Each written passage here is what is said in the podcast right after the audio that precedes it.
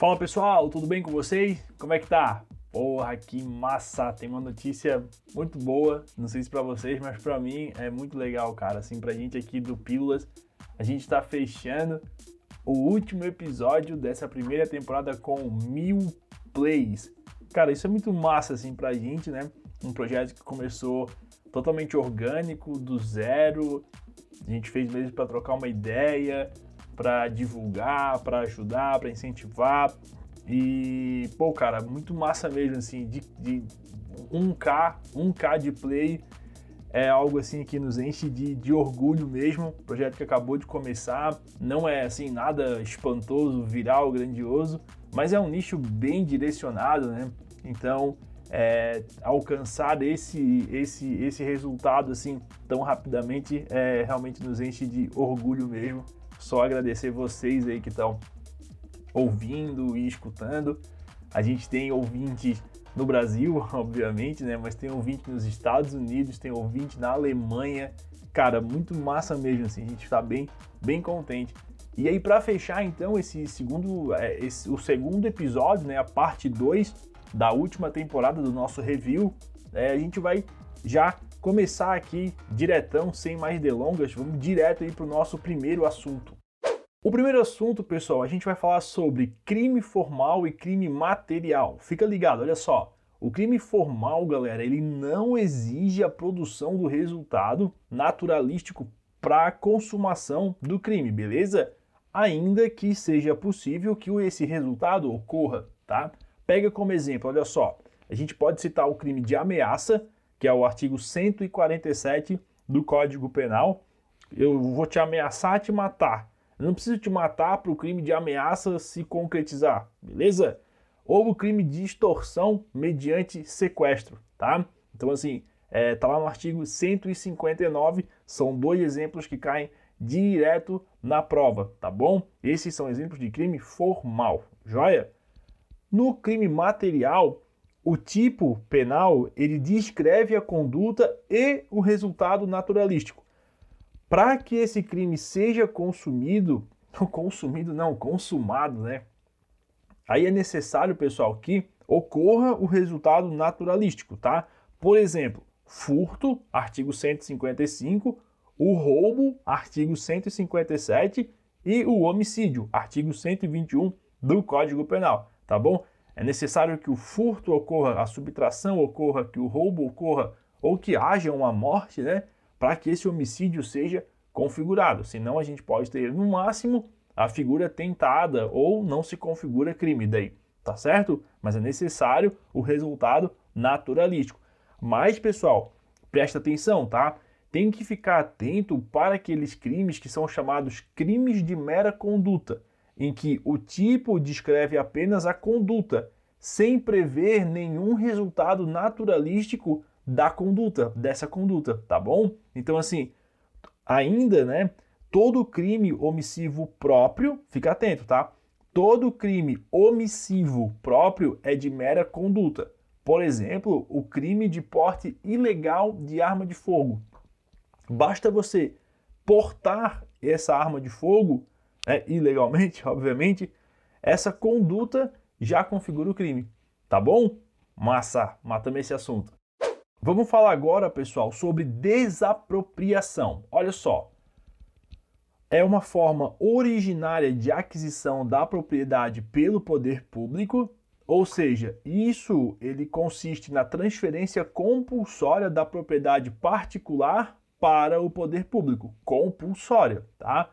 Essa previsão, essa, a desapropriação está prevista lá no artigo 5 inciso 34, artigo 182, artigo 184 e artigo 243 da Constituição Federal.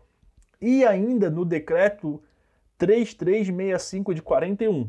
Anota de novo aí, 3365 de 41, beleza? Tem o decreto. Quais são os principais requisitos para a desapropriação. Olha só, primeiro, a comprovação da necessidade ou utilidade pública ou interesse social para aquele bem. O poder público não pode simplesmente pegar aquele bem para ele assim sem nenhuma justificativa, presente ou futura, tá bom? Então, comprovação da necessidade ou utilidade pública de interesse ou de interesse social. Segundo, pagamento de indenização pelo poder público prévia ao ato de emissão da posse. Na posse, tá bom? Tem que pagar essa indenização antes, tá? E terceiro, observância do procedimento administrativo com respeito ao direito de contraditório e de ampla defesa do proprietário. Então, na desapropriação existe o contraditório e a ampla defesa. Às vezes o cara quer se defender, não, na verdade aqui não precisa desse terreno, ou sei lá, qualquer justificativa aí que possa ser, ser dado, tá bom? Às vezes ali, cara, isso aí em locais pequenos, né, é, cidades pequenas, pode acontecer de, é, de, de, de ser desapropriado um bem em interesse de um particular. Pode acontecer, beleza? Então tem que ficar atento quanto a isso, tá? Essa esse procedimento de desapropriação ele ocorre em duas fases. A primeira fase declaratória e a segunda fase executória. Essa fase executória ela pode ser judicial ou extrajudicial. Pessoal, eles adoram esse tema de desapropriação. De 2010 para cá, esse tema caiu 13 vezes na prova, tá bom? Fica esperto, estuda esses pontos que a gente passou para vocês aqui. Tá joia? Beleza. Pessoal, esse próximo tema, ele é um tema extenso, né? Vai ser, eu, a gente vai trazer aqui diretamente da lei e só que são temas é, que é muito recorrente e, e importante vocês saberem, tá? Olha só, a gente vai falar de direitos do advogado, artigo 7 da Lei 86, 8906 de 94, tá bom? Pessoal, se tu não sabe que que é essa, fecha o podcast e vai embora, tá? Se can cancela a tua inscrição na prova, beleza? Vamos lá. Eu vou falar aqui para vocês só os artigos mais importantes que mais caíram nas provas, tá? Tem artigos que, é, artigos não, incisos do artigo 7 que desde o começo do exame unificado nunca foi cobrado. Então, pessoal, vamos ganhar tempo, tá? Inciso primeiro, o advogado ele tem o direito de exercer com liberdade a profissão em todo o território nacional. Inciso terceiro, comunicar-se com seus clientes pessoal e reservadamente, mesmo sem procuração, quando estes se acharem presos, detidos ou recolhidos em estabelecimentos civis ou militares, ainda que considerados incomunicáveis. Sexto, ter a presença de representante da OAB quando preso em flagrante por motivo delito ao exercício da advocacia para a lavratura do auto respectivo, sob pena de nulidade e, nos demais casos, a comunicação expressa a seccional da OAB. Beleza? É... Esse inciso anterior que eu falei é o quarto, tá, pessoal? Agora o quinto, tá? Direito do advogado ainda. É direito do advogado não ser recolhido preso antes de sentença transitada em julgado, se não em sala de estado maior, com instalações e comodidades condignas e, na sua falta, prisão domiciliar. Inciso 6 é direito do advogado ingressar livremente. A linha A. Nas salas das sessões dos tribunais, mesmo além, além dos cancelos que separam a parte reservada aos magistrados. A linha B nas salas e dependências de audiências, secretarias, cartórios, ofícios de justiça, serviços notariais e de registro, e, no caso de delegacias e prisões, mesmo fora da hora de expediente e independentemente da presença dos seus titulares. A linha C, em qualquer edifício ou recinto em que funcione repartição judicial ou outro serviço público onde o advogado deva praticar ato ou colher prova ou informação útil ao exercício da atividade profissional, dentro do expediente ou fora dele, a ser atendido, desde que se ache presente qualquer servidor ou empregado. A linha D, em qualquer assembleia ou reunião de que participe ou possa participar seu cliente ou perante a qual deva comparecer, desde que munido de poderes especiais. Inciso 7 é direito do advogado permanecer sentado ou em pé ou retirar-se de quaisquer locais indicados no inciso anterior, independentemente de licença. Inciso 8. Dirigir-se diretamente aos magistrados nas salas e gabinetes de trabalho, independentemente de horário previamente marcado ou outra condição, observando-se a ordem de chegada. Inciso 10. Usar da palavra pela ordem em qualquer juízo ou tribunal, mediante intervenção sumária para esclarecer equívoco ou dúvida surgida em relação a fatos, documentos ou afirmações que influam no julgamento, bem como para replicar acusação ou censura que lhe forem feitas, que lhes forem feitas. Inciso 11 reclamar verbalmente ou por escrito perante qualquer juízo, tribunal ou autoridade contra a inobservância de preceito de lei, regulamento ou regimento. Inciso 13 examinar em qualquer órgão dos poderes judiciários e legislativos ou da administração pública em geral autos de processos findos ou em andamento, mesmo sem procuração, quando não estiverem sujeitos a sigilo ou segredo de justiça, assegurada a obtenção de cópias com possibilidade de tomar apontamentos. Inciso 14 examinar em qualquer instituição responsável por conduzir investigação mesmo sem procuração, autos de flagrante e de investigações de qualquer natureza, findos ou em andamento, ainda que conclusos à autoridade, podendo copiar peças e tomar apontamentos em meio físico ou digital. Inciso 15 ter vista dos poderes judiciais ou administrativos de qualquer natureza em cartório ou na repartição competente, ou retirá-los pelos prazos legais. Inciso 16 retirar autos de processos findos, mesmo sem procuração, pelo prazo de 10 dias. 12 ser publicamente desagravado quando ofendido no exercício da profissão ou em razão dela. Pessoal, fique atento ao, desagrava, ao desagravamento, tá? É, no regulamento geral, no código de ética, no regimento interno, tem o, os, o processo de desagravo. Fica atento nisso, porque eles adoram, adoram perguntar sobre desagravo. Fica esperto, tá bom? Inciso 14, ou melhor, perdão, inciso 13, tá? Não, pessoal, desculpa, não é 13 terceiro. Oh, eu estou confundindo aqui, pessoal. É o inciso 17 antes sobre o desagravo e agora o inciso 18, tá? usar os símbolos privativos da profissão de advogado. Inciso 19.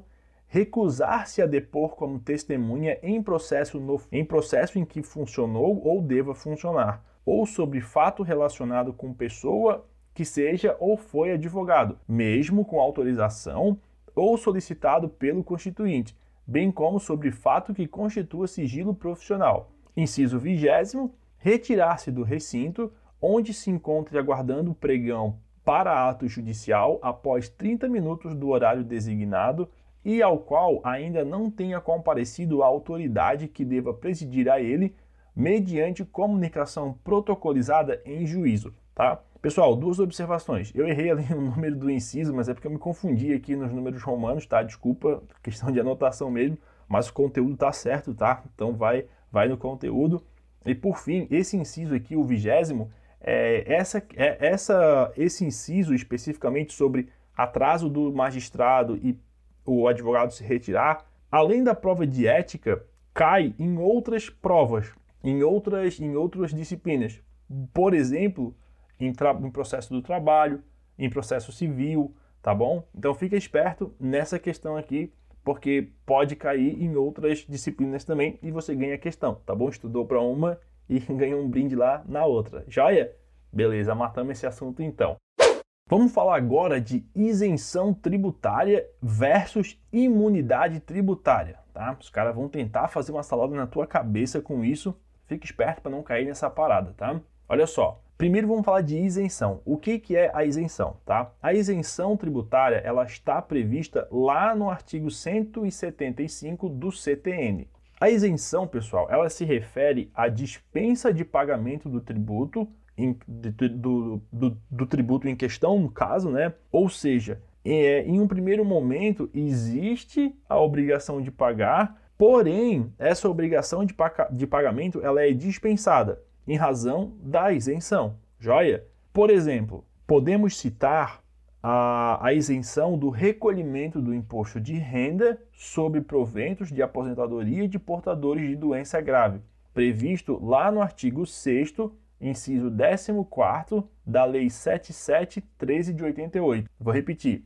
Lei 7713 de 88, ela prevê que é isento de recolhimento de imposto de renda do sobre proventos de aposentadoria de portadores de doença grave. Isso é isenção, tá bom? São isentos. Outro caso é a imunidade tributária, tá? Olha só, a imunidade tributária, ela tem previsão constitucional no artigo 150 da Constituição Federal. O que, que é isso? Ela trata-se de um benefício concedido a entidades específicas de exclusão da obrigação de pagar o tributo. Doutrinariamente, reconhece-se a imunidade como um limite constitucional do poder de tributar. Vamos exemplificar. Templos de qualquer culto ou partidos políticos e suas fundações, sindicatos dos empregados, e aí se inclui nessa questão do sindicato, se inclui as federações e as centrais sindicais também, tá?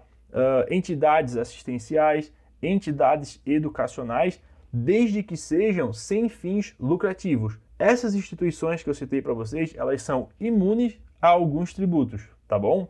Então, assim, é, são imunes porque não incide sobre, é, sobre elas aquele referido tributo, tá bom? Isso é diferente da isenção tributária, porque na isenção existe o tributo, só que aquela pessoa ela é isenta de pagar. Esse pagamento ele é dispensado em razão da isenção. No caso da imunidade, nem existe o tributo sobre aquela pessoa. Por quê? Porque ela é imune. Bom, imagina que o tributo é uma doença e não pega nela. Ela é imune. Tá bom? Só para vocês marcarem. Joia? Artigo 150 da Constituição Federal. Beleza? Matamos esse assunto. Inquérito policial. Pessoal, eu não gosto muito daqueles, daqueles processos mnemônicos, macetes e tudo mais. Só que toda vida que o professor vai falar sobre inquérito policial, ele faz um desenho no quadro chamado tédios, com dois Ds. Mas é, faz sentido até porque o, as características do inquérito policial, eles de fato formam essa palavra se você pegar a primeira letra. Então, para te não esquecer, marca essa palavra, tédios, tédios com dois Ds. Por quê? Tédios. O T de temporário. Então, é temporário por quê? Porque possui prazos previstos legalmente para que esse inquérito seja finalizado. É o artigo 10 do Código de Processo Penal. Tem que ser escrito esse, esse inquérito, é um procedimento inquisitorial, então ele deve ser escrito. Artigo 9 do CPP. Ele é discricionário, ou seja, as diligências estão a cargo do delegado que as conduz de forma que melhor lhe aprouver, com exceção do exame de corpo de delito, quando a infração deixar vestígios. Tá? Esse inquérito ele ainda é dispensável, ou seja, o inquérito policial ele não é imprescindível para a propositura da ação penal. O Ministério Público pode dispensar desse inquérito. Isso está no artigo 12 do CPP. Esse inquérito, pessoal, ele é indisponível, tá? O que, que é isso? Uma vez que ele foi aberto, o delegado não pode arquivar o inquérito, beleza? Salvo mediante requerimento do Ministério Público, tá? Só que assim, não há, é, contudo, tá? É, nesse, nesse inquérito policial, pessoal, é só para deixar aqui bem, bem registrado para gente, no inquérito ele não há a integral eliminação do, do contraditório, beleza? Por mais que ele seja, é, ele é indisponível, ele é discricionário, ele é inquisitorial, é, não há a eliminação total do contraditório, tá bom? dê uma procurada melhor nisso, que o assunto é bem cabeludo, assim. Então, porque tem um monte de gente que fala, ah, porque o processo ele é, ele é inquisitorial, não tem o contraditório. É um contraditório bem mitigado, mas existe, tá? O pessoal gosta de dizer que existe. O inquérito policial ele ainda é oficioso, ou seja, o inquérito policial ele será instaurado de ofício nos crimes de ação penal pública incondicionada, de ofício nessas ações que é pública incondicionada. E por fim, O inquérito ele é sigiloso, pessoal. Ele objetiva assegurar a efetividade das investigações e resguardar a honra dos investigados. Quando a diligência já foi concluída, que daí ela vai entrando nos autos, aí beleza, mas até lá é tudo sigiloso, tá certo? Matamos esse assunto. Esse assunto aqui é legal, pessoal. Olha só, denunciação da lide e chamamento ao processo.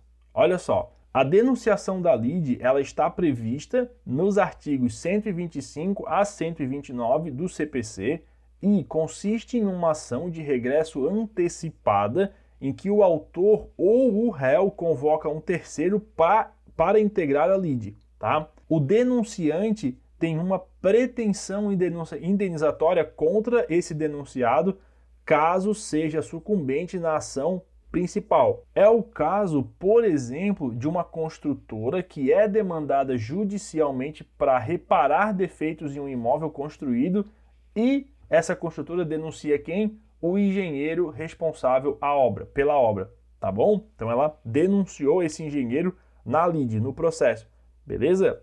Na denunciação da lide, pessoal, a responsabilidade ela é subsidiária, tá joia? Ao contrário, né, ou diferentemente, do que? Do chamamento ao processo. O chamamento ao processo está previsto do artigo 130 ao 132 do CPC. O chamamento é o incidente pelo qual o devedor réu chama os coobrigados pela dívida para integrar o polo passivo da demanda, de modo a atribuir a todos a responsabilidade pelo débito. Vou dar um exemplo para vocês. Tem-se uma situação em que há diversos devedores solidários e a cobrança é proposta somente contra um desses devedores.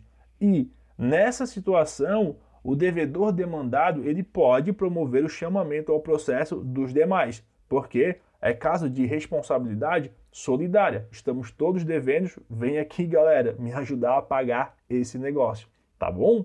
Massa.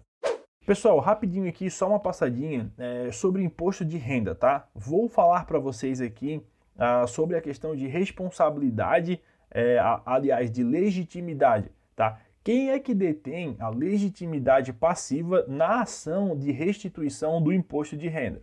Porque olha só, a súmula 447 do STJ fala o seguinte: os estados e o Distrito Federal são partes legítimas na ação de restituição de imposto de renda retido na fonte proposta por seus servidores. servidores. Porque olha só, caiu assim, caiu assim na prova, tá? Olha só, a União concedeu a isenção do imposto de renda aos portadores de doença, de uma doença qualquer, vamos chamar essa doença de doença beta. Tanto João quanto Maria, eles são portadores dessa doença, só que o João, ele é servidor do Estado e Maria é servidora do município, tá? Em razão da retenção indevida desse tributo, porque eles eram isentos e agora o tributo foi retido, tá? Tanto João quanto Maria, eles têm que propor uma ação de restituição desse imposto de renda que foi retido lá na fonte, beleza? Com base nisso, é... contra quem, em face de quem essas, essas ações devem ser propostas? Lembra, o João ele trabalha para o Estado e Maria trabalha para o município. Nesse caso, pessoal, o João ele deve ajuizar a ação em face do Estado, enquanto que Maria deve ajuizar a ação em face do município. E cuidado, tá? A competência é da Justiça Estadual, beleza? Eles vão tentar te confundir e dizer que é imposto de renda, é federal e tudo mais. Mas nesse caso, restituiu na fonte, tem, foi errado, tem que devolver, é Justiça Estadual, cada um contra o seu ente ali, beleza? Massa, show de bola. Vamos falar agora de processo de falência. Aqui a gente vai trazer para vocês a ordem de preferência de pagamento dos credores, beleza? Assunto molezinha, mas é bom ter na ponta da língua, tá? Olha só, isso está no artigo 83 da Lei 11.101 de 2005, de 1 a 7, tá, pessoal? 1. Créditos extraconcursais, artigo 84 da referida lei. 2 créditos trabalhistas até 150 salários mínimos e os decorrentes de acidente de trabalho. 3. Os créditos com garantia real. 4. Créditos tributários, com exceção das multas. 5. Créditos quirografários. 6. As multas em geral. E 7. Os créditos subordinados. Entendam aqui duas coisas, pessoal. Crédito subordinado são o quê? São aqueles pertencentes aos sócios ou administradores, ou seja, o prolabore ou parte dos dividendos resultantes da falência, pendentes na data da quebra. Esses créditos somente são pagos após a satisfação dos credores sem garantias. Então, assim, são os últimos a serem pagos, beleza? E aí, por fim, o que, que são os créditos quirografários? São aqueles créditos oriundos de uma, de um simples acordo de vontade entre as partes, beleza? Não tem garantia, não tem nada. Um acordo entre, entre o fornecedor e a, e a empresa, o prestador de serviço e a empresa, enfim, tá? Então, esses são os quirografados. Esses recebem antes dos subordinados ainda, tá joia? Então, massa, fica atento quanto a isso. Aqui no nosso último assunto, nós vamos falar sobre publicidade enganosa versus publicidade abusiva. Bem rapidinho, olha só. A publicidade ela é enganosa quando né, qualquer modalidade de publicidade ou de informação de caráter publicitário inteira ou parcialmente falsa, ou por qualquer outro modo, mesmo por omissão, capaz de induzir em erro o consumidor a respeito da natureza, característica, qualidade, quantidade, propriedades, origem, preço e quaisquer outros dados sobre os produtos e serviços. Isso é publicidade enganosa. Tu quer enganar ou enganar esse consumidor mesmo que tu deixe de, mesmo por omissão, deixa de falar algo importante sobre aquele produto, tá bom? E aí, pessoal, é abusiva, agora já não mais enganosa, abusiva, dentre outras, a publicidade é discriminatória de qualquer natureza que incite a violência, explore o medo ou a superstição, se aproveite de deficiência de julgamento e experiência da criança, desrespeita valores ambientais ou que seja capaz de induzir o consumidor a se comportar de forma prejudicial ou perigosa à sua saúde ou segurança, beleza? Então, assim, só fique esperto numa coisa: o afloreamento, afloreamento do, do, do determinado produto, isso não é nem enganosa nem abusiva. Sabe quando tu vai comprar um carro e o cara fala assim, novinho, é, único dono, é o melhor carro do mundo, a número um no Ibope e não sei mais o que, isso é afloreamento do produto. Não é nem enganosa, não é nem abusiva. Agora, se esse cara falar para ti, ó, compra esse carro porque ele voa, aí ele está tentando te enganar, tá bom? Ou é, ele vai abusar, é, é, uma, é uma publicidade abusiva quando ele fala, olha, compra esse carro aqui porque esse carro ele é 100% seguro, aliás, né, você pode, ele é indestrutível, ou ele faz ali alguma apologia é, contra, a, assim, é, explora o medo, a superstição, né? Comprei esse carro aqui porque ele foi batizado pelo Papa, sei lá, pessoal, qualquer coisa. Aí já está abusando mesmo da fé da pessoa, aí realmente é, é uma, é uma publicidade abusiva, tá bom? E aí, pessoal, para fechar então, vou trazer para vocês três súmulas que passaram por nós e foram bem legais e vale a pena vocês ficarem atentos, beleza? Anota aí. Súmula 645 do STJ fala o seguinte: o crime de fraude à licitação é formal e sua consumação prescinde da comprovação do prejuízo ou da obtenção de vantagem.